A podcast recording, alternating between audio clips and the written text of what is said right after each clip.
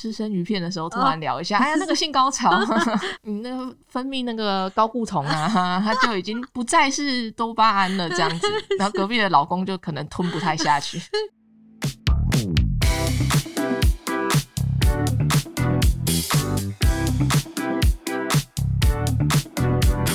嗨，大家今天过得好吗？欢迎收听理科 PD。Hello，我是黛比，这一集是理科黛笔记。那大家有听理科 PD 第四集《脑内神经传导物质耽误你遇见对的人》吗？我们今天就是要从一本书里来分享这传导物质的特性。那这一本书的名字叫欲望分子多巴胺带来堕落与贪婪，同时激发创意和冲动的荷尔蒙，如何支配人类的情绪、行为及命运？哇，真的是极度长的这个书名。名是的，但是我们今天就像我们平常会有的读书会一样，我们不是要告诉大家整本书里面内容分章节念给你听，嗯而是我们挑了一些重点，然后来针对里面的东西做讨论。我觉得这个比较像是读书会的意义啦。其实你需要知道的东西，大概今今天就是两个。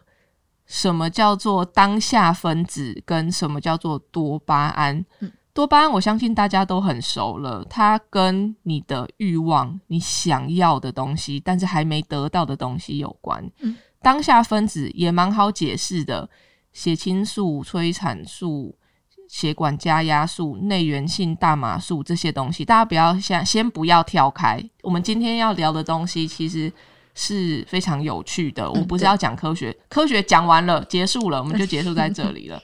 我们只是要讲说你身体的切切换的机制，嗯是怎么影响到你的行为跟你的决定，然后当你发现这件事之后，之后你就会细思极恐，嗯，不再变成这些分子的奴隶，是很难呢、我们就一辈子会成为这个分子的奴隶。说的很好，但我们先来讲多巴胺，好，多巴胺跟当下分子的区别其实很容易。为什么它这刚刚我喷出来的那一堆神经传导物质，它要叫当下分子？因为它跟当下有关。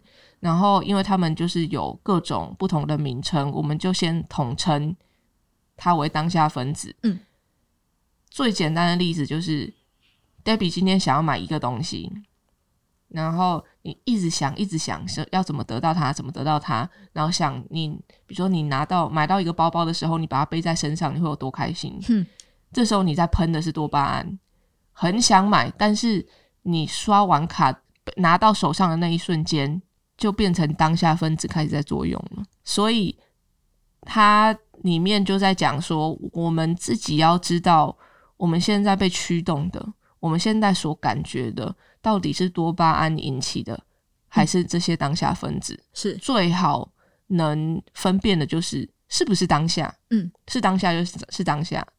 好，很直白，对对，呃，我觉得很多时候，像人在被驱动的时候，他会不知道，有的时候在会变成很盲目的追求。嗯，你有没有你有在玩手机游戏吗？或者是在玩一些小游戏？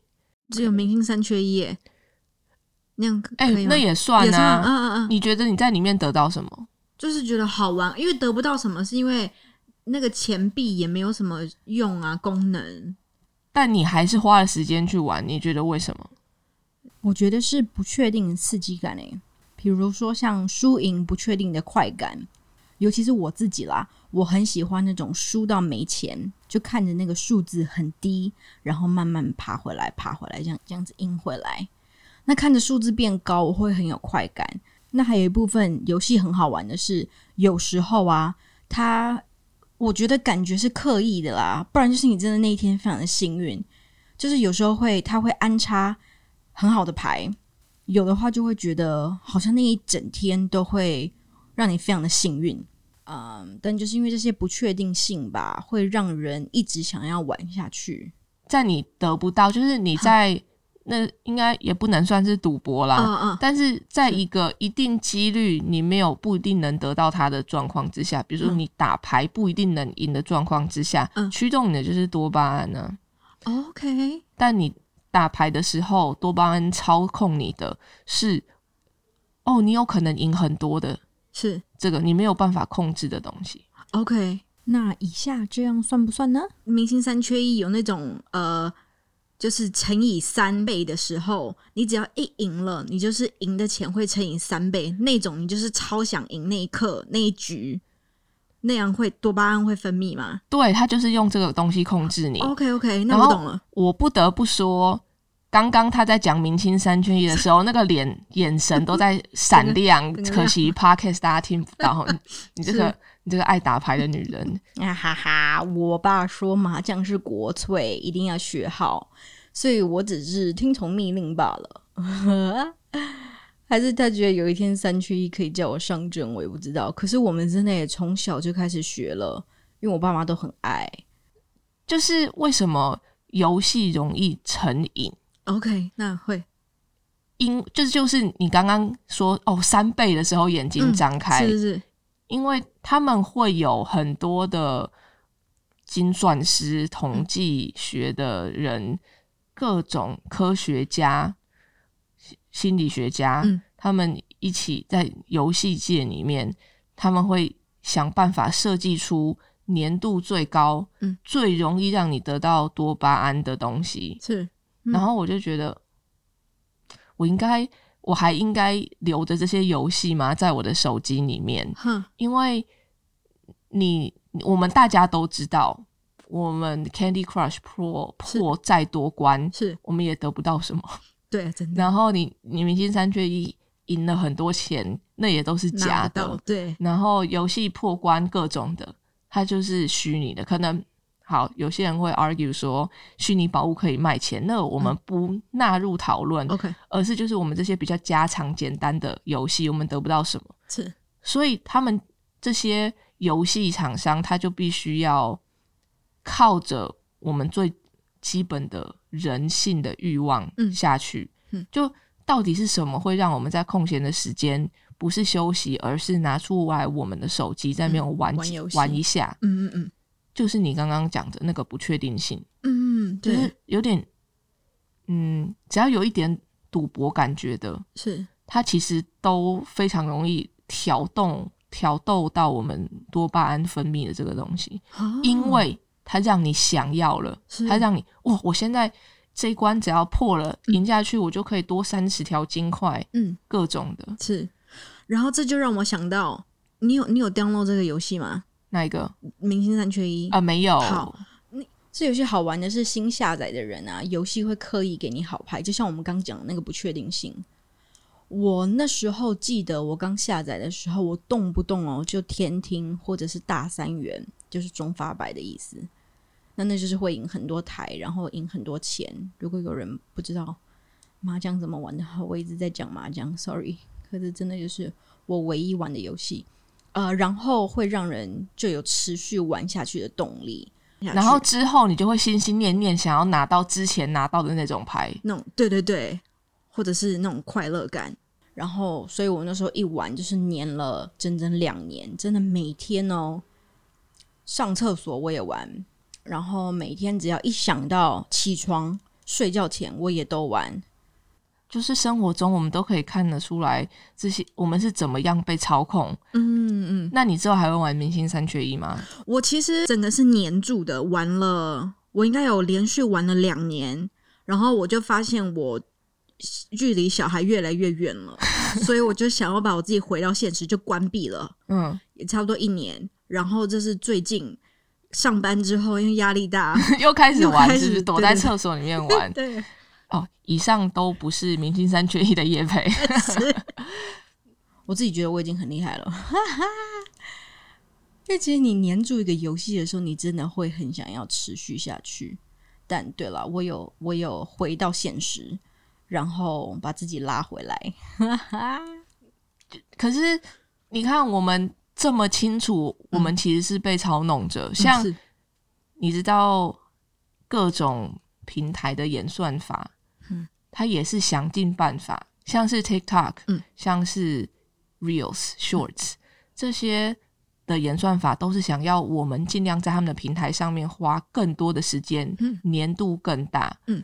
越来越多人 follow 或追踪，还有喜欢你的照片，依你本人，我没有感觉那个啊那个，我我其实我我我不用社交平台的，哦，就是虽然我名义上是个 YouTuber，是。现在也有个 Podcast，、啊也有 Instagram、Facebook，可是我越来越少用他们了。哦，就是我都会被提醒说，哎、你好像要 PO 一下，你很久没 PO 了，哼然后我就哦对哦 PO 一下这样子。，所以你都没给自己压力，to set a goal，呃，比如说目标多久内要达标？都没有，曾经的我有，嗯嗯，但我觉得这就是我们会进入我们等一下下一个要讨论的东西了。我想要活在当下，嗯。我想要多启动一点当下分子，，OK，而不是多巴胺，因为我常常觉得那是一场空。嗯。我与其拿我我与其花时间在看说哇，我又多增加多少 follower 了，嗯。然后我又呃多几个爱心了，嗯。我不如拿那个时间去读下一本书，嗯。然后去想我下一个 podcast 我的内容要做什么，要聊什么，或者是我可能会花更多的时间在其他事情上面。嗯。一来我看那些数字会给我有压力，嗯。二来看到那些数字，除非是我正在为我自己做评量，不就是我不用每天看它，嗯。我可能一个礼拜看一次，因为它对我来讲是工作嘛。嗯可是对于其他人来讲，这对他们来讲是兴趣，嗯而不是工作的时候，我相信他们会喷多多巴胺。，OK，可是对我来讲就，就已经不是了。哦，这个让你经纪人听到，他应该会 有点担心哦。我觉得还好诶、他嗯就蛮 relax chill，专注在好好生意上的，他就有点不太想管我 这样子。他嗯。就是觉得你你想做什么就做什么，嗯，我觉得很好啊，不然我们也不会有现在这么 chill 的 podcast。对了，也是，就是我你在滑，比如说 Instagram 的时候，不是有人会一直滑，突然一个小时就过去了 Yeah，TikTok 一个小时就过去了吗？对，它它带来的是不确定性，嗯，因为你会找到新的东西，嗯，你不知道你，然后你就会哎、很开心看到这个东西，嗯，你再继你继续再找看能不能下一次 hit 一个小小的 jackpot。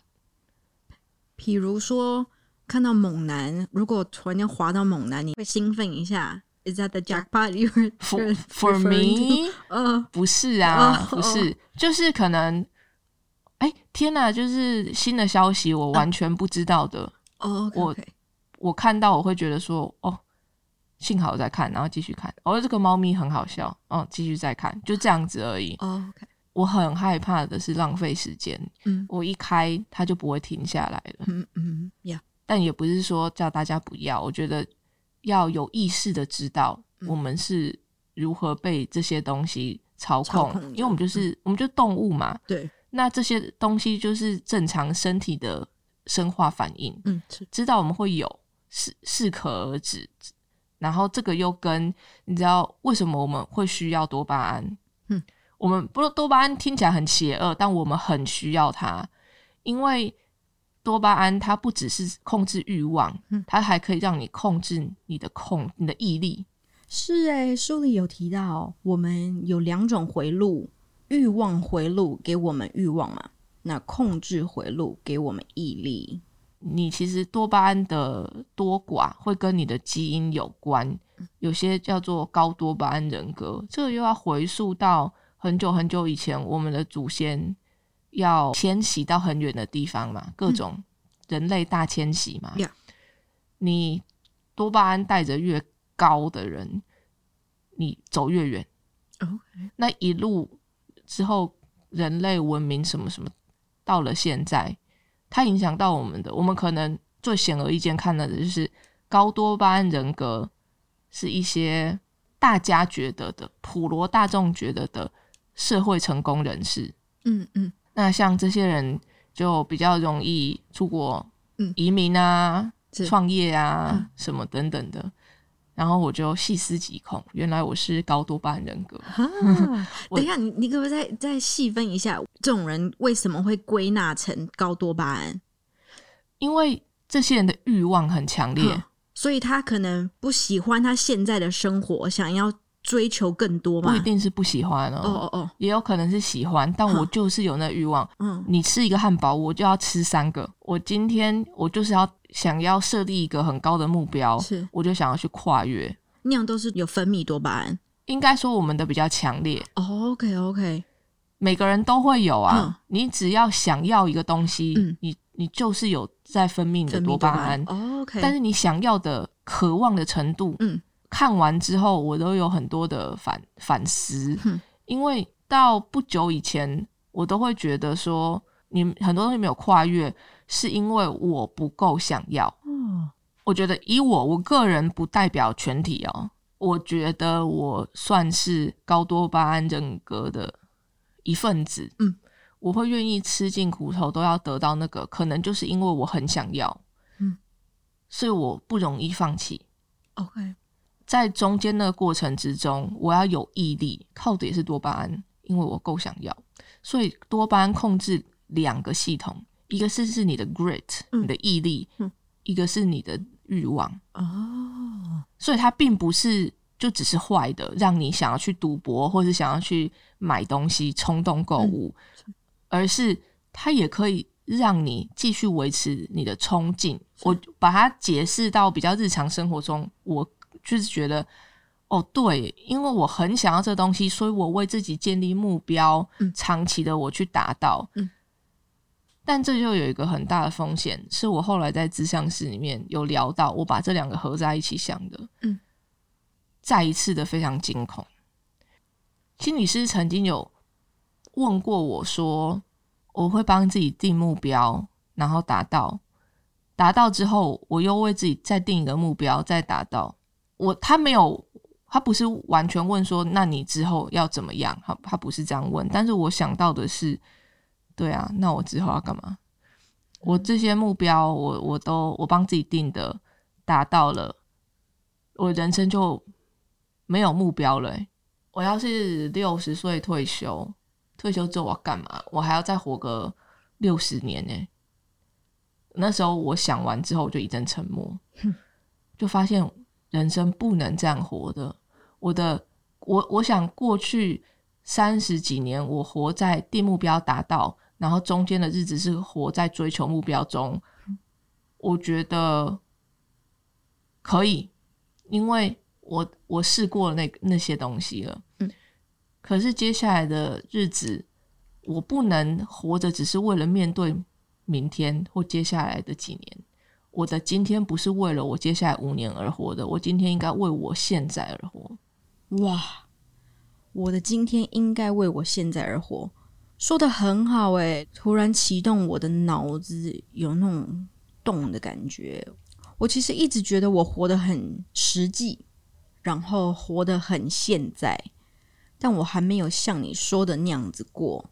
我不知道有没有人有共鸣啦，但是我每一天就是很像在一个轮回的感觉。这也许很多人上班感觉每一天都做一样的事情，尤其是当全职妈妈那个时期，其实过的每天都有一种恐惧，照顾小孩照顾到有点已经忘我，然后不知道除了当妈妈以外还能做什么唤醒我自己。以前，比如说对工作的冲劲也好，或者是在谈恋爱时期的那种对自己有一个爱自己的感觉，比如说把身材、把心情顾好。我觉得当妈妈以后一直在烦恼小孩，已经做到有一点忘记我以前的那个劲儿了。每天日子都过得一样，忘记怎么样找事情来分泌多巴胺。所以这个也很回应到作者想要讲的。嗯，他其实讲这么多跟欲望分子多巴胺有关的东西，其实是叫我们想办法，嗯，好好活在现在，嗯活在当下，使用这些当下的分子。yes，就我今天我不是在幻想说，嗯、我接两个月之后，我跟小孩出国度假，我会有多开心，而是我现在带着小孩做什么，我就该觉得很开心，我就可以拥抱我的小孩，分泌我的这些催产素，嗯，各种的。oxytocin，嗯，现实生活中可以怎么做？就是当我们有幻想的时候，当我们觉得哇，接下来更好的时候，嗯想觉得现在也可以很好啊，那我现在可以怎么样很好？我们的规划可以多放一点现在，嗯就是我手摸得到的地方，我要怎么样觉得很满足现况？我想办法去做到这件事情。嗯，它是一个延续性的。天呐、那我觉得听一听，我真的是不是我的脑子是不是哪里少了什么？因为我觉得我分泌多巴胺的回路，那有可能断吗？我真的不会想那么多诶、像你有一集提到说你看的《Vampire Diary》吸血鬼日记，你会从那电影中反思他们不死之身有什么好与坏。我我真的那一天听到，我觉得哈，我看这部片，我只看他，比如说，比如说皮肤闪亮亮的好漂亮，或者是要选哪一边站这样子。但你刚刚提到工作，你创业，还有你三十五岁就想要退休的日子，你要如何把自己安顿好？我真的觉得你的多巴胺一定分泌到爆棚吧？你都吃什么，或者是做什么运动啊？会产生这么多分子，因为我几乎我几乎真的都没有想过，诶，我觉得我是不是太 live in the moment 了？我是不是太实际了一点？好像你你才不实际哎、啊实际的人会把钱存下来，你也把钱花掉。哦也是哦，啊，什什么也是哦，哈，真的被你你的脑洞好快哦，真的被你讲赢了。等一下，等一下，我那一集是在说有家庭之前我是月光族啦，我现在改了改了，反倒。反倒现在是觉得说，我每天都过得稳稳的就好诶，我不会去想我到底要有什么欲望，或者是我想要什么。我连买东西，我真的都已经那个欲望按钮好像关闭了。我觉得，因为我很实际的知道，说我赚的钱就是要存起来，因为家里还有太多的开销需要去支付。就会逼自己不要去有欲望，不要去有想法，因为有想法我就会想要有行动力去买嘛。我想了以后，我就会想要买，不买又有失落感，所以我干算干脆就都不想，然后就是关闭那个按钮，尽量就是投入在工作与带小孩。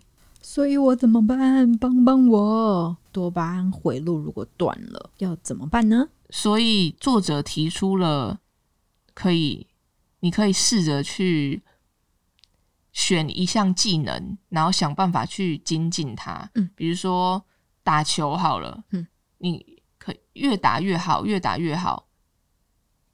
它是一种方式，精进技能，是就是你让自己，嗯，什么事情越做越好。是跟活在当下，就是我们刚刚稍微有提到的，不要再往前看了，看现在你手摸得到的地方。嗯嗯。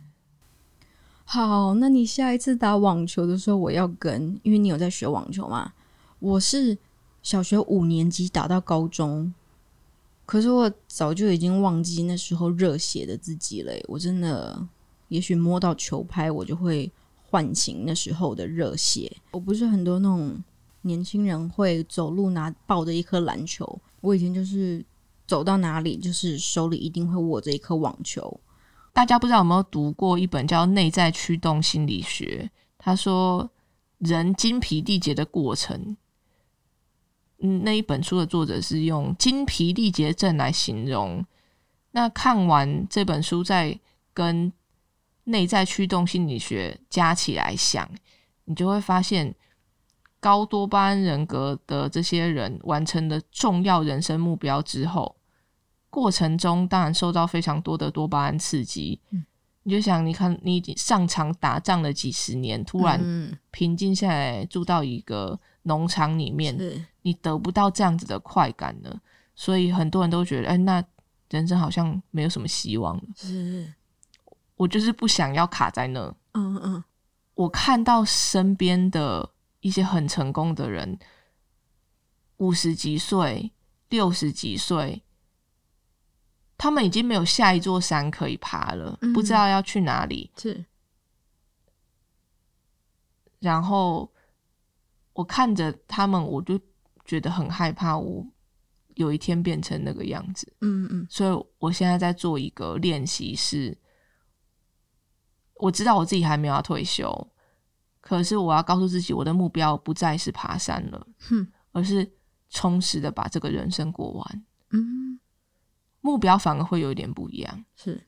以前是哇，我要爬到一个很高的山，是，但是同时我也有问过我的心理师，然后他就说，其实是因为你山已经爬到了，有些重要的标的我爬到了，嗯。所以我现在有办法稍微放开一点，再去想说，我接下来不管是往下爬这个这个坡，我怎么样让它不要那么那么陡的，嗯，往下爬，变成到一个比较平平顺的地方、平稳的地方，是。这很有趣。三十五岁，嗯。想到这个东西，同时也让我更积极的在布局我退休老年的投资组合，啊，就是在经济上。嗯。我现在当然是还有办法赚钱嘛，嗯。那等到我真的退休之后，我要怎么样用我的投资组合，让我可以就是有 passive income，嗯嗯嗯。就是不管是股票之后配股配息啊，房地产收租啊这些，嗯。就以前不会想，以前就觉得创造事业，然后之后怎么样怎么样怎么样，嗯然后现在想的反而是一个比较防守的，嗯，但是又不是那么又不是那么不积极的，OK，的赚钱方式。呀，嗯，听你说完，我决定了，我要再把我的多巴胺回路找回来。你所谓的防守或不积极，都是我，我真的我完全连想都没有想过的事耶。你真的好激励人心，真的非常的酷。我不知道这样大家听众听了有没有觉得飞来飞去的，但这是我一整个看了这本书之后引起我想到的事情。我我想要回应的可能比较没有那么的那么的酷，我真的觉得你可以，你会自己创业，增进自己，非常的 admirable。我自己想得到的话就是追星可以吗？因为我妈妈很小时候很少让我去看演唱会，因为很多人的地方她会很紧张，所以我第一场演唱会是谁啊？是张惠妹在 Las Vegas，所以那时候我就非常的兴奋，然后就去了。然后之后就开始 plan 说，那还会接下来还会想要看到谁？然后后来又看到 Ariana Grande，然后 Beyonce，我觉得 Beyonce 就是我人生最后的目标了。然后一直到 Blackpink 这次来台，哦，好好看，买个我好好看，我看到下巴掉下来，真就是 Rose 躺在地板上甩那个头发，啊我就觉得哇，为什么有办法这么专业？哈，这么专业 所以那是你想到的，你有 就是那不好甩，头发很难控制，哎，这次没有去到，我以后抢抢一波吗？对对对你那个要手指的话点很快，想要抢票的时候，多巴胺当然是喷爆。嗯嗯嗯是然后听完之后啊，那真的是空虚寂寞，觉得冷。隔天啦，当下听完超级兴奋，嗯但隔天就觉得哇，那下次他们什么时候会来？是或许我们要学会的是，把我们的嗯、呃那些高光时刻嗯印印在头脑里面，嗯偶尔拿出来看一看是，但是也跟自己讲说，他不应该是人，不会是任何人的人生常态。嗯 Roger Federer 那个网网球之、他天王嗯费德勒，是他也有退休的一天啊，嗯而且他甚至会有一天，他一定年纪大了退化什么的嘛，嗯他不可能再赢你二十岁的人了。嗯但是他要是一直拿自己巅峰的状态去比，他就会很辛很受苦啊。是就我们要接受活在当下，嗯对于现在自己的身体状况，觉得这样可以了，嗯，it's okay，嗯，我觉得我可以接受六十分、七十分，只要我觉得平静。是嗯如果我们要一直强求自己待在那个状态里，那简直就是就是受苦啊！对真呀像对外貌的要求也是，嗯，除非你中基因乐透，不然你很基你基本上每过十年就会胖，准备胖个十公斤。嗯嗯。我一一般人啦、嗯那如果你有饮食控制，嗯。呃，跟你有运动，是。那你可能胖个三公斤、两公斤的，你就 cut yourself some slack 你。嗯你不可能要求自己永远是在二十岁的体重嘛？嗯，但你现如现在的你健康又快乐，那多个几公斤又怎样？嗯，well said。最后，我们来聊一点大家呃很想听的，就是爱情。你还有吗？啊结婚后吗？幻幻想算吗？幻想，幻想哦，多巴胺啊，对啊，有有有，会会也会分泌多巴胺呀。就是我们其实私下大家有在讨论啊，嗯，为什么感觉好像女生对于浪漫这个感觉比男生还要久？嗯，可能开就是开门见山的讲，可能是女性性高潮比较难，嗯，因为性高潮就变成当下分子了嘛。嗯那当下分子，它就是当下，它就不再是让你哦很有欲望、很想要制造浪漫的感觉了。是男性是很简单的嘛，是是，也不是说很简单，我不知道它简不简单，但是它比女性容易，相对容易。那男性就会性爱就是好结束了，我已经到当下分子了，活在当下了，不用什么浪漫了。是可是女性就会稍微，这是我们自己在闲聊的时候的假设啦，嗯不知道它是不是真的，但我觉得好像有那个道理在。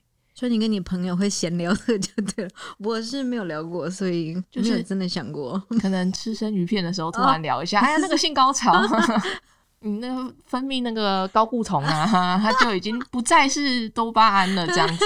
然后隔壁的老公就可能吞不太下去。